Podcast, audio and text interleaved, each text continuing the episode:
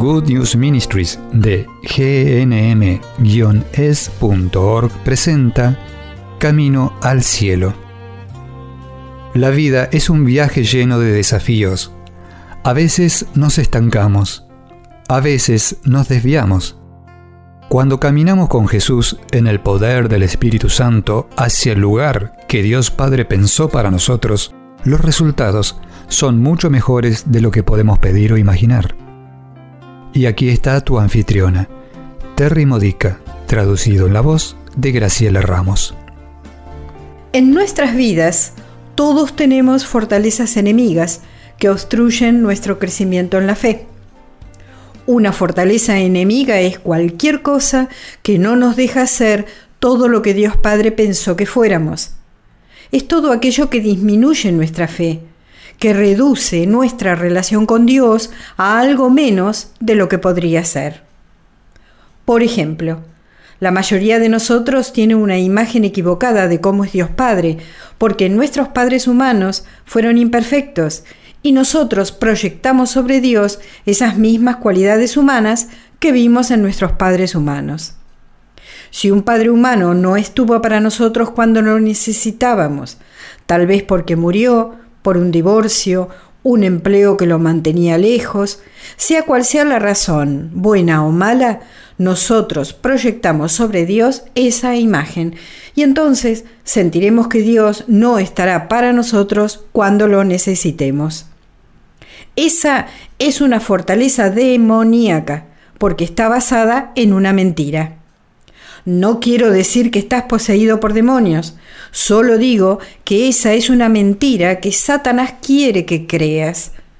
Para vencer las fortalezas enemigas necesitamos identificarlas y decidir que vamos a vencerlas haciendo lo que haya que hacer. También hay otras fortalezas enemigas de las que necesitamos desprendernos. Podría ser una adicción o una ansiedad, o por ejemplo, hay alguien escuchando este audio que tiene una fortaleza enemiga que es estar siempre demasiado ocupado, tan lleno de cosas para hacer que no tiene tiempo para la oración. Para examinar cuáles son tus fortalezas enemigas, piensa en esto. ¿Qué desearías que fuera mejor en tu vida, en tus relaciones, en tu fe? Si fuera mejor, ¿cómo sería? El primer paso para hacer que algo sea mejor es definir la palabra mejor. ¿Qué queremos decir por mejor? Si tuvieras una vida de fe más fuerte, que resultaría de no tener las fortalezas enemigas que he mencionado, u otras, ¿cómo luciría esa fe? Luego de encontrar la respuesta, pregúntate, ¿cómo la ve Jesús? ¿Cuáles son los sueños de Dios para ti en esta fe? ¿Qué está diciéndote el Espíritu Santo sobre eso? Lo más importante para mejorar es la vida de fe.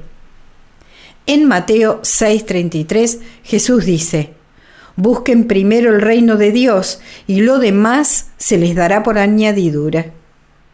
Lo más importante para vencer las fortalezas enemigas que impiden que tu vida sea mejor, que tus relaciones sean mejores o tu fe, es buscar el reino de Dios, porque ponemos la fe como nuestra máxima prioridad.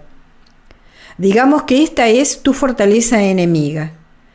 Vives endeudado porque no tienes el empleo que necesitas. Has estado orando a Dios para que te consiga ese empleo y has buscado ese empleo, pero aún no lo encuentras. Has ido a entrevistas y las puertas siguen cerradas. Buscas un empleo mejor para ti y tu familia. ¿Dónde está la fortaleza enemiga?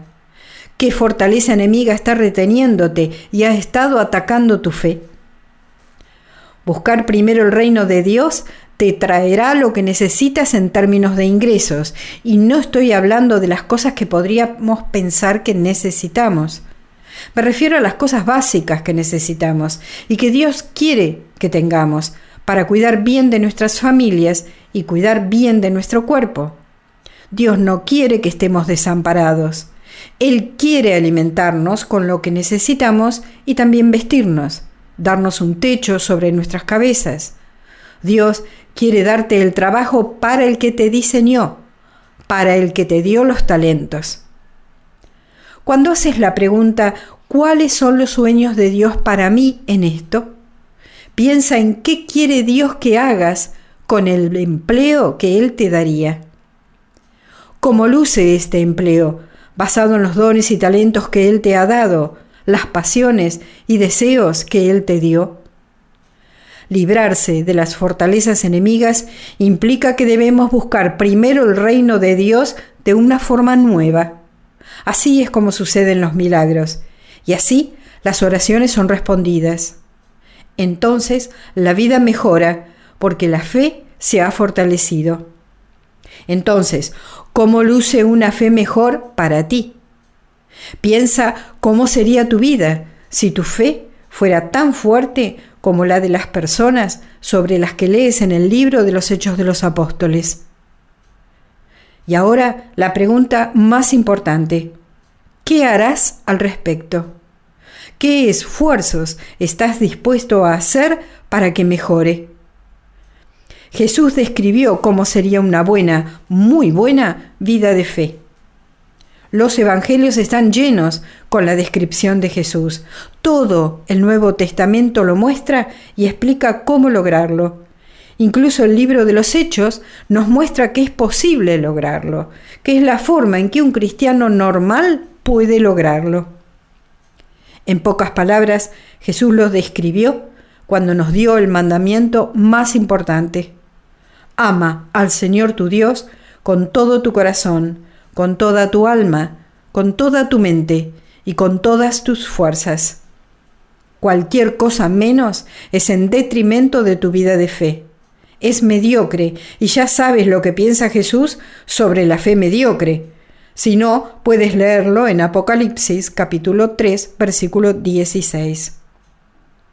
Jesús no puede hacer todo lo que desea a través de nosotros si tenemos una fe mediocre no puede hacer milagros, no puede cambiar al mundo a través de nosotros, cosa que sí quiere hacer porque, como ya lo sabes, el mundo está lleno de maldad y Jesús se preocupa por el mundo mucho más que tú o yo.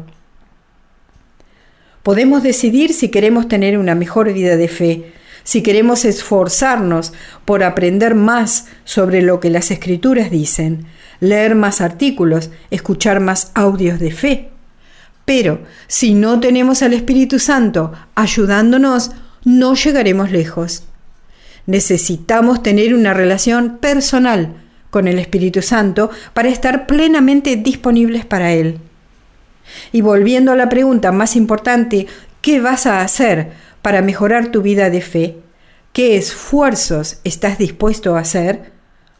Podemos hacer realidad nuestros sueños los que Dios nos inspiró y podemos hacer una gran diferencia en el mundo. Jesús permitió que lo torturaran y clavaran en la cruz para liberarnos de las fortalezas enemigas que no nos permitían ser sus seguidores. Siempre hay más que hacer, siempre hay algo mejor que alcanzar y debemos trabajar diariamente con el Espíritu Santo. Jesús murió por eso. ¿Cómo luce una vida mejor para ti? Puedes lograrlo si pones a Dios primero, teniendo una relación personal con el Espíritu Santo y amando a Dios con todo tu ser. Esto sucede un paso a la vez. El primer paso es orar algo así. Ven Espíritu Santo, renuévame. Ven Espíritu Santo, lléname. Ven Espíritu Santo, Tienes mi permiso para transformarme. Así es como logramos todo lo que Dios quiere lograr en y a través de nosotros. Es un paso a la vez, cada día. Y eso es todo lo que Dios pide.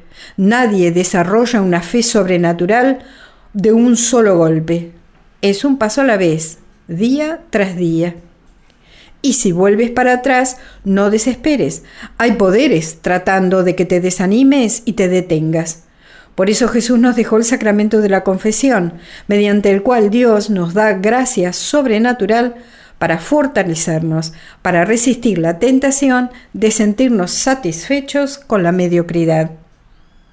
Este sacramento puede ayudarnos a vencer las fortalezas enemigas. Si el temor es una fortaleza, llévalo a la confesión. Si la ira es tu fortaleza que no te deja disfrutar plenamente del gozo del Señor, llévalo a la confesión. También el sacramento de la Santa Eucaristía puede ser muy útil en tu camino de fe. Dios nos da todo lo que sea necesario para tener una vida de fe plenamente viva. Él mismo se entregó, Jesús murió por eso, y el Espíritu Santo nos fue dado para llegar a esa fe.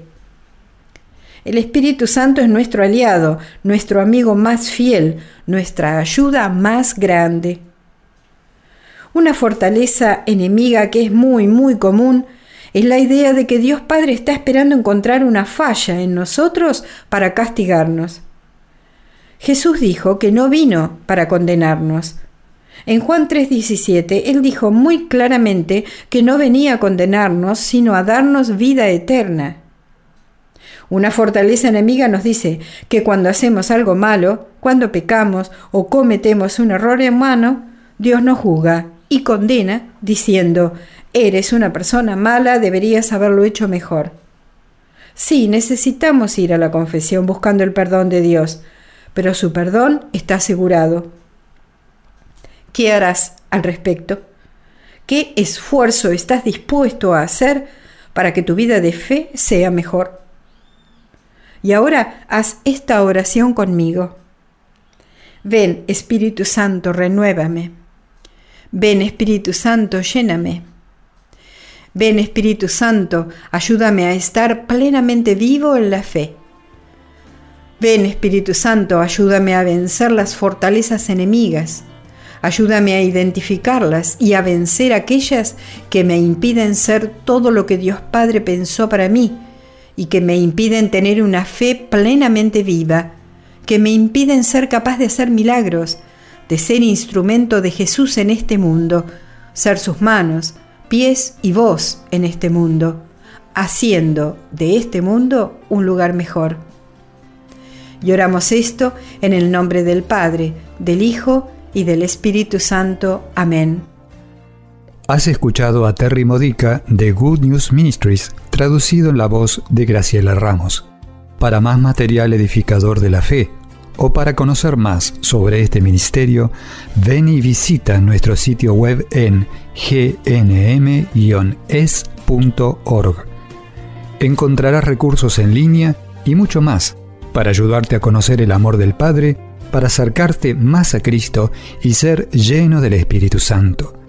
Visita hoy gnm-es.org.